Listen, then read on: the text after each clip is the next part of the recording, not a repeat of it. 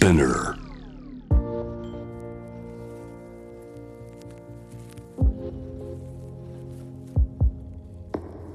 藤原信也新東京漂流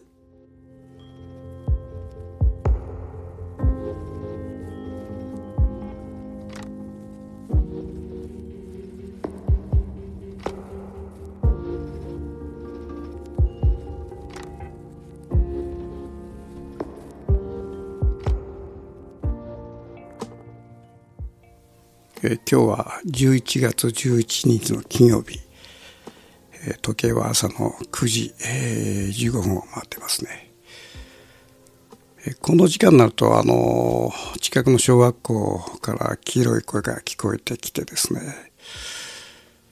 本当はもう少し早い時間にあの録音すると静かなんだけども。ただこの黄色い子供の声がうるさいというこの感覚というかな。これはねやっぱ都会独特の感覚かなというふうに思うのね。っていうのはこの8月にこの日曜美術館でちょっとあの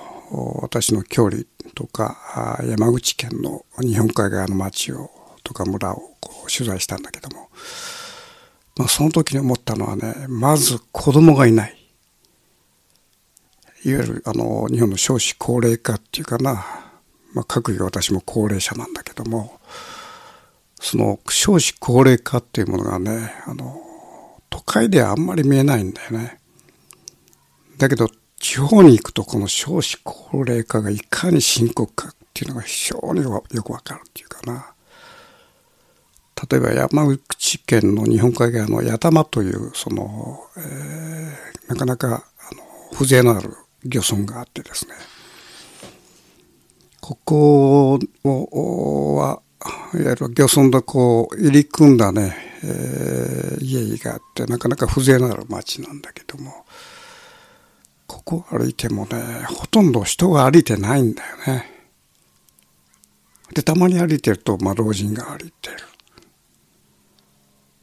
まあ、そこは2時間か3時間ねこう取材をしたんだけどもまず人あの子供がいない。子供の黄色い声が聞こえないわけよねそれでまあ23時間後にやっとね遠くからこの通りから子供が2人ほど歩いてきてあ子供がいるっていうのは、まあ、そんなもんですよ。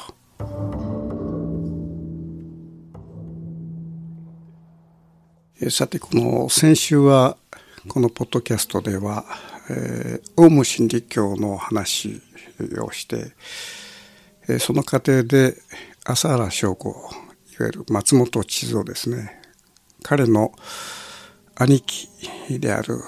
光弘さんの居場所が分かってその大阪のねバスへの商店街の奥まったところにあるアパートの一室を訪ねたというそのくだりをね話をしたわけですね。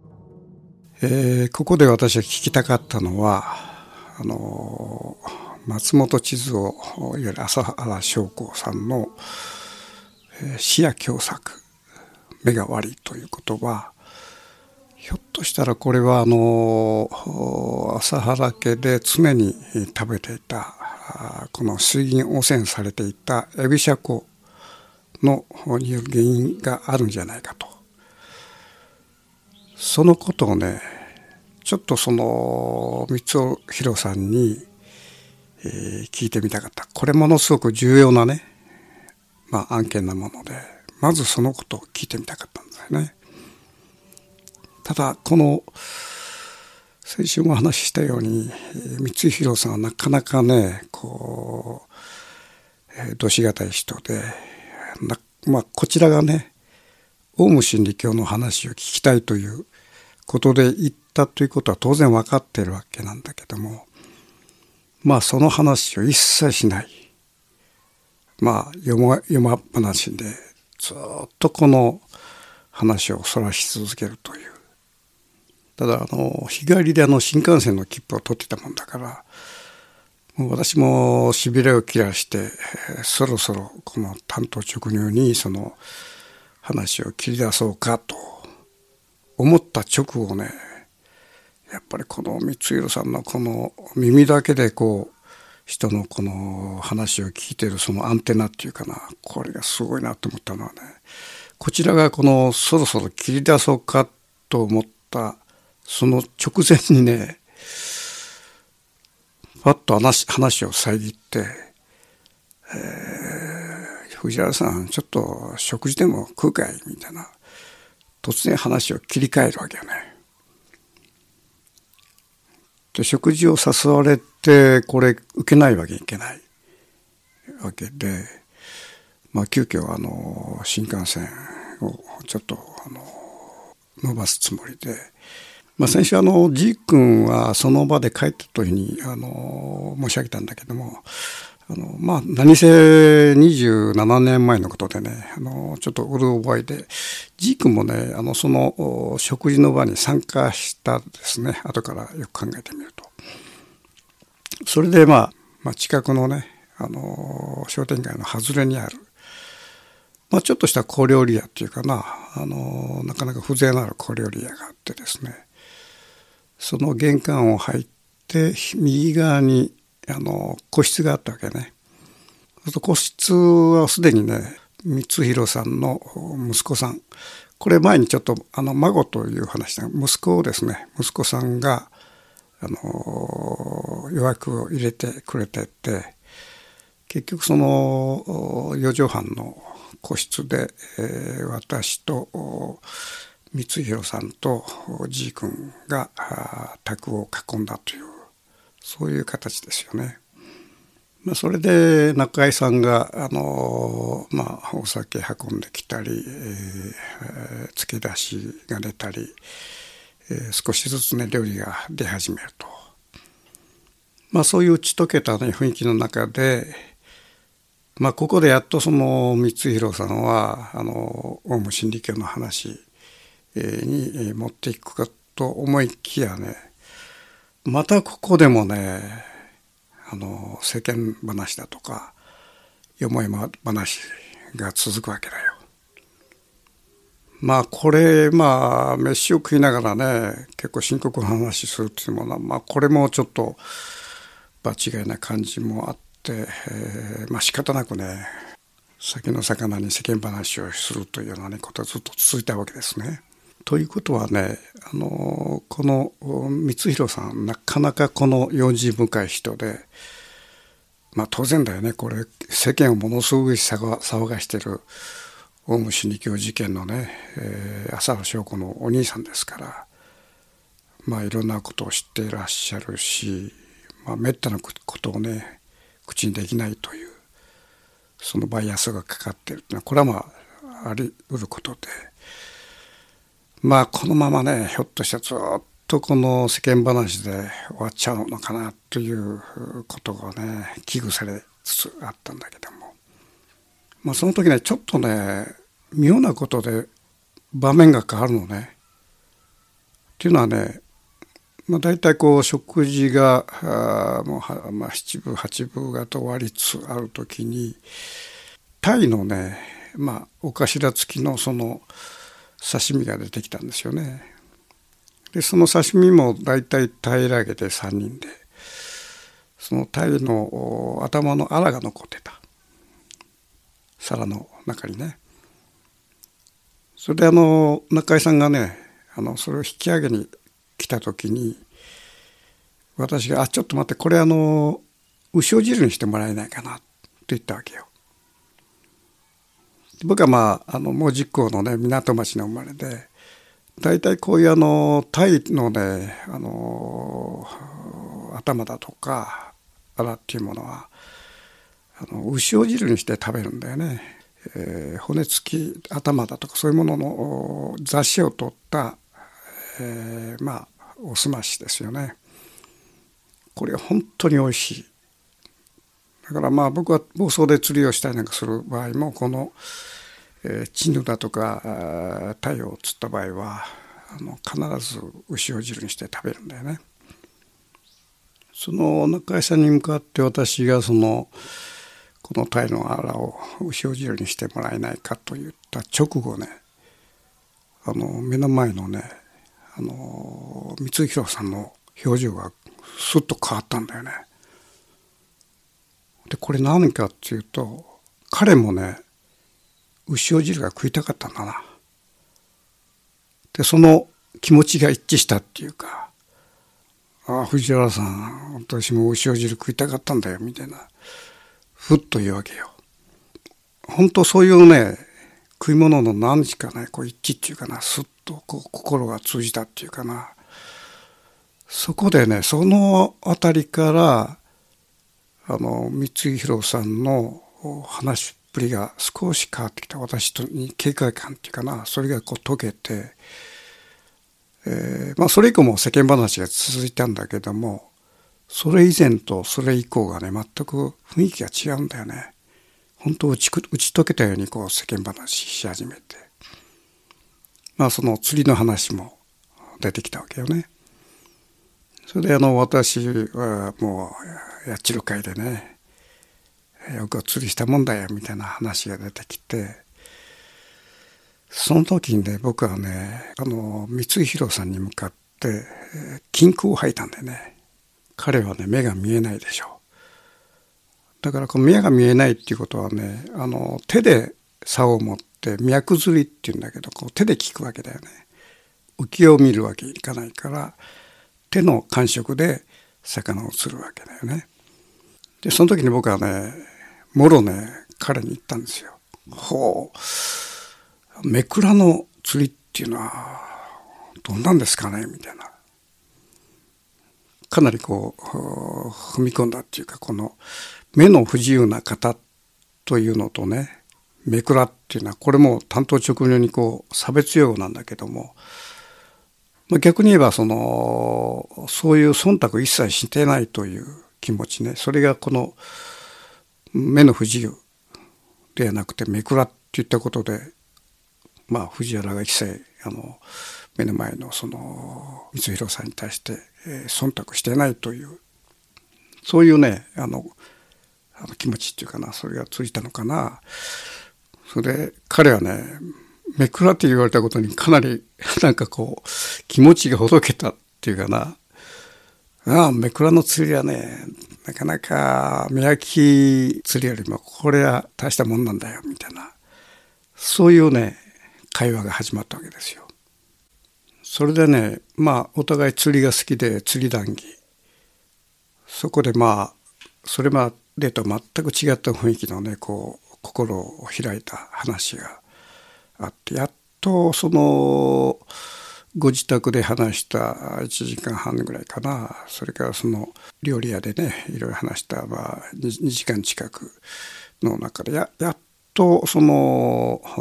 光弘さんが心を開き始めたと、まあ、そのきっかけが、まあ、牛尾汁だったわけだけども。ただこれでもう時間がねないでしょう。そうするとね突然彼がこう言ったんですよ「藤原さん今日はまあ添い寝じゃの」要するに一緒にまああの自分の部屋で寝ようということを言われたわけよ。えっと思ってこれを僕はその日に帰るつもりだったからね。あそうですか。これは断れない。で添い寝をするっていうことはさらに何かこう、えー、自分に心を開く、まあ、一つのきっかけだろうと思ってまあとりとりあえずそれは分かりましたじゃああの泊まらせていただきますということで、えー、お開きになった後にはじい君はまあ東京に帰ってですね私と、まあ、息子さんと光弘さん3人でその家に帰ったわけですね。それでまああの家はアパートはですね4畳半と6畳しかなくてです小さなアパートでその6畳間に2つ布団を引いて4畳半に息子さんが寝たのかな。それでお客人が本来別の部屋に泊まるはずなんだけども添い寝じゃのうということは光弘さんと私が枕を並べて布団別々なんだけどもそのあのその部屋に泊まって、まあ、彼は酔ってたもんだからすぐにこう眠りについちゃったのね。それでまあ私の方はちょっといろんなあの考えを巡らしてたもんだからおつらおつらしながら、まあ、夜中にもこうちょっと眠気がさして眠ったと。それで朝起きてですね息子さんがこの4畳半の方であのちょっとした、朝食を用意してくれて、えー、ただ光弘さんはねあの朝食を取らずにまた向かい酒だったよね。まあ酒を飲む人だねこの人は。まあ、というよりねこのこの自分の境遇っていうかこういう弟が起こしたオウム真理教事件によってですねまあこの故郷を追われてまあ逃げて身を隠すというような状況の中でね、まあ、彼も相当ね心身的にこざいてるんだろうと、まあ、それがさらにね酒を進ませるということになったんじゃないかというふうに僕は思ってんだけども。ただあの昨日その部屋でいろんな話嫁話を聞いてそれから料理屋でねいろんなまた世間話をして、えー、一夜添い寝をした後の朝のねあの向かい合った感じっていうのはねこれ全く雰囲気が変わってて、まあ、いわゆる心を開いてるっていうかなまあ光弘さんは酒をちょっと飲みながらですねまあ56分したとこで「藤原さんあんたはここに何しに来たんだと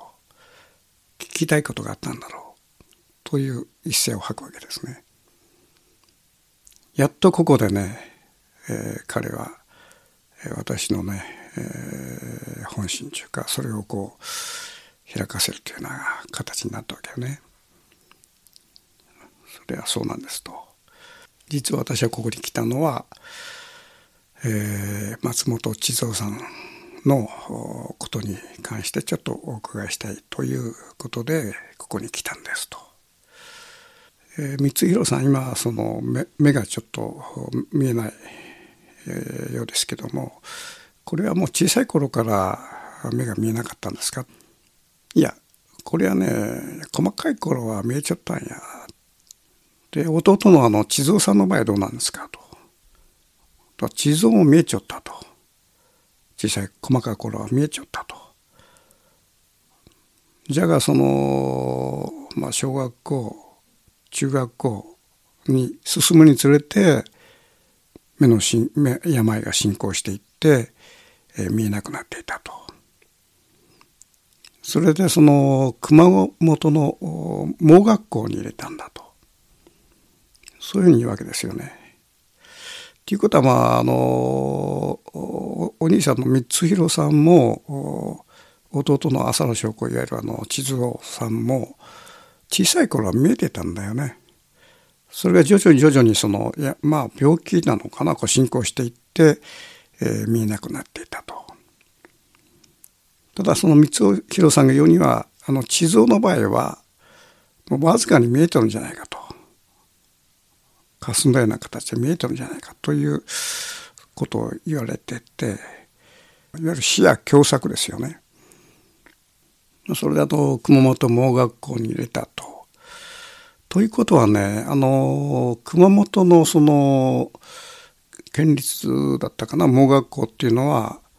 あの水俣病で、えー、目が見えなくなったあ人たち、まあ、子供たちが結構いたわけですよ。ということはその松本地図をも中学校高校ぐらいでその盲学校に入れられたということは、えー、その周辺に、えー、自分の周辺にねあの水俣病で、目が見えなくなっていった子どもたちがいたということなんだよねこれは。まあ、ということはねそういう子どもたちに囲まれながら、まあ、浅田将校っていうのはあの自分の目が見えないのはひょっとしたらその水銀汚染によるものじゃないかというその自分のねこう想像というかを巡らすというのは、まあ、ある意味でごく自然なことかなとは思うんだよね。まあそういう流れの中でね僕は担当直入にその光弘さんに聞いたわけです。あの朝原翔子さんいわゆる地蔵さん弟さんの目が見えなくなった視野狭窄っていうのはこれはあの水溶泉にやるものではないのかとまあかなり担当直入にね切り出したもんだからそこでふっとねあの光弘さんの言葉が止まったのね。それじっとこう拝見するとねこう頭の中でいろんなことを巡らしているようであのまぶたがピリピリピリとこう、えー、触れような触れるようなね雰囲気があって、えー、そうね10秒ぐらいこう黙ってたかな。そうとこうまぶたを震わしながらずっと何か考えてて。でその第一声がね藤原さんよくそこにお気づきになったのという第一声だったんだよね。でと思って。あの光弘さんもその、えー、地蔵さんが目が見えなくなったのは、まあ、水温泉という可能性を考えておられるんですかと。まあそこで彼が、まあ、担当直入に言ったのは実はその地蔵は水俣病の患者として県に申請を出したんだと。それでえっと思ってこれ申請出したわけですね。でそれはおそらく嘘をつけない話だと思うんだよね。申請出してるってことはもうその書類が、えー、県の水俣病対策課に残っているわけだから。ということはその朝原家、お兄さん弟も自分がまあ水俣病であるという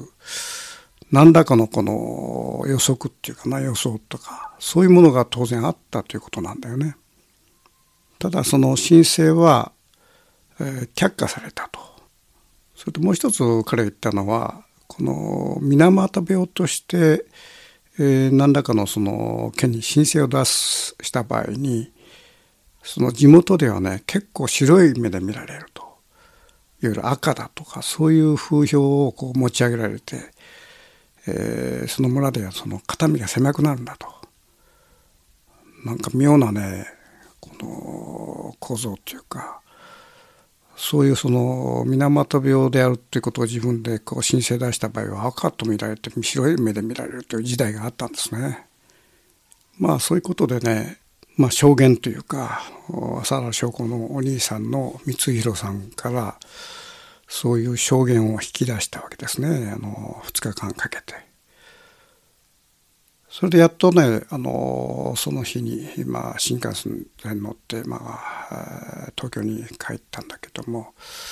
ただね新幹線の中でちょっとまあいろいろ考えてひょっとしてこれはあの光弘さんが本当の話をしてるのかどうか仮にあの朝原将子が水俣病ではないかというその水行線によってその視野狭窄を被ったんじゃないかという話をこちらからしたわけよね。でその時彼はじっと黙って10秒か123秒ねずっと黙っててその後に「藤原さんよう気づきになったの?」というこのタイミングですねその開始っていうかひょっとしたらこちらがそういう話をこう想像をこう向けたことによって彼はそれをこう利用したのかあるいはその気づいてあこれは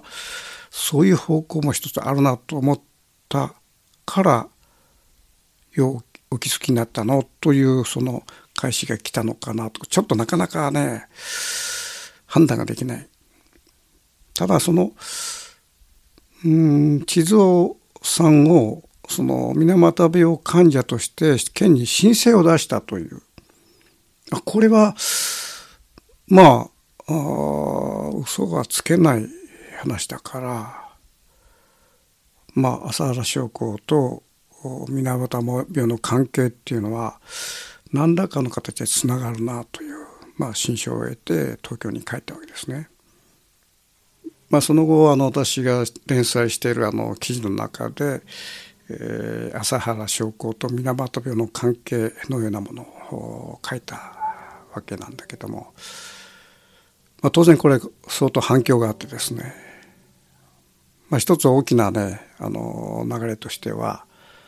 えーまあ、これ専門家も交え交えての話なんだけども八代市に水俣病患者がいるはずがないと、まあ、それはこの画性記事だというそういう言われ方をねあの結構されたわけだよね。ただもうこの浅野翔子のお兄さんの光弘さんはあの地蔵さんを水俣病患者として申請出したということだからそこはちょっと確かめたいということで熊本県庁水俣病対策課にその後電話を入れてですね八代市で水俣病として申請を出したものあるいは認定されたものはいるのかとそれを聞いたわけよね。そうするとねこれはねと、まあ、このなかなかガードが硬くてねこれはまああの特秘事項にあたるからお答えできませんと。ということでこれその時点では結果のその答えが出なかったんだよね。その後ですねこの話を単行本化するということで「黄泉の犬」というタイトルの本を書いたわけだけどもその時にねもう一度確かめようということで水俣病対策課にもう一度電話を入れたんですね。そしたら担当者が変わってって少し対応が変わってったんですね。それでまず聞いたのは松本千鶴の名前で、えー、水俣病の申請を出したデータはあるかと、まあ、当然それはね却下なんですよね。これはあのお答えできないと。まあ、それで却下されたものでその認定者はいるのかと。いるといるとすれば何名いるのかと。いう問いをしたんだけどもそれもねその認定者がいてその数によって地域が分かるからそれもダメですとそういう答えが返ってきたんですね。まあそれで結局八方塞がりで終わったんだけども待てよともう一つ別の方向からこう聞いてみようということで数日後また同じ人に電話入れて、えー、申請しながら未認定となった人はいるのかと。まあ、これなかなか微妙なね問いかけなんだけどもこの問いかけはねあのどうやらこのコードに引っかからなかったらしくていると言ったんですね。で数もね、えー、申請しながら未認定となった人は51名だと数までで出てきたんだよね。そこでね最後に聞くべきことを聞いたわけよね。で認定者はいるのかと。そうするとその数は答えないと。そういると。相当数ですと。そういう答えが返ってきたわけね。ということは10年前に書いた記事の中で八代市に水俣病患者はいるはずがないという論調ね。これここで壊れたわけ崩れたわけですね。この八代市で、えー、水俣病の認定患者がいたということとそれは、えー、県の対策課が、えー、答えとして出したものであってその未認定患者51名の中あるいは認定患者の中にその朝原翔子がいたかどうかそこはね当然特定できなかったということなんですね。まあ、ということでね朝原翔子のお兄さん光弘さんにあった一つの流れっていうのはなかなかね意味慎重なところがあってただこの非常にこのオウム真理教事件と水俣病の関係を書いたこの本っていうのはなかなかこう大きなことを書いてんだけどもこれをほとんどマスコミからこの無視されてしまった。これ当然だよねこれあの水俣病患者の浅田翔子がその恨みによってその、えー、そういう犯行に及んだみたいなことになっちゃうとねこれはちょっとまずい話なんで、えー、おそらくこれは全てのねマスコミが取り上げなかったですね。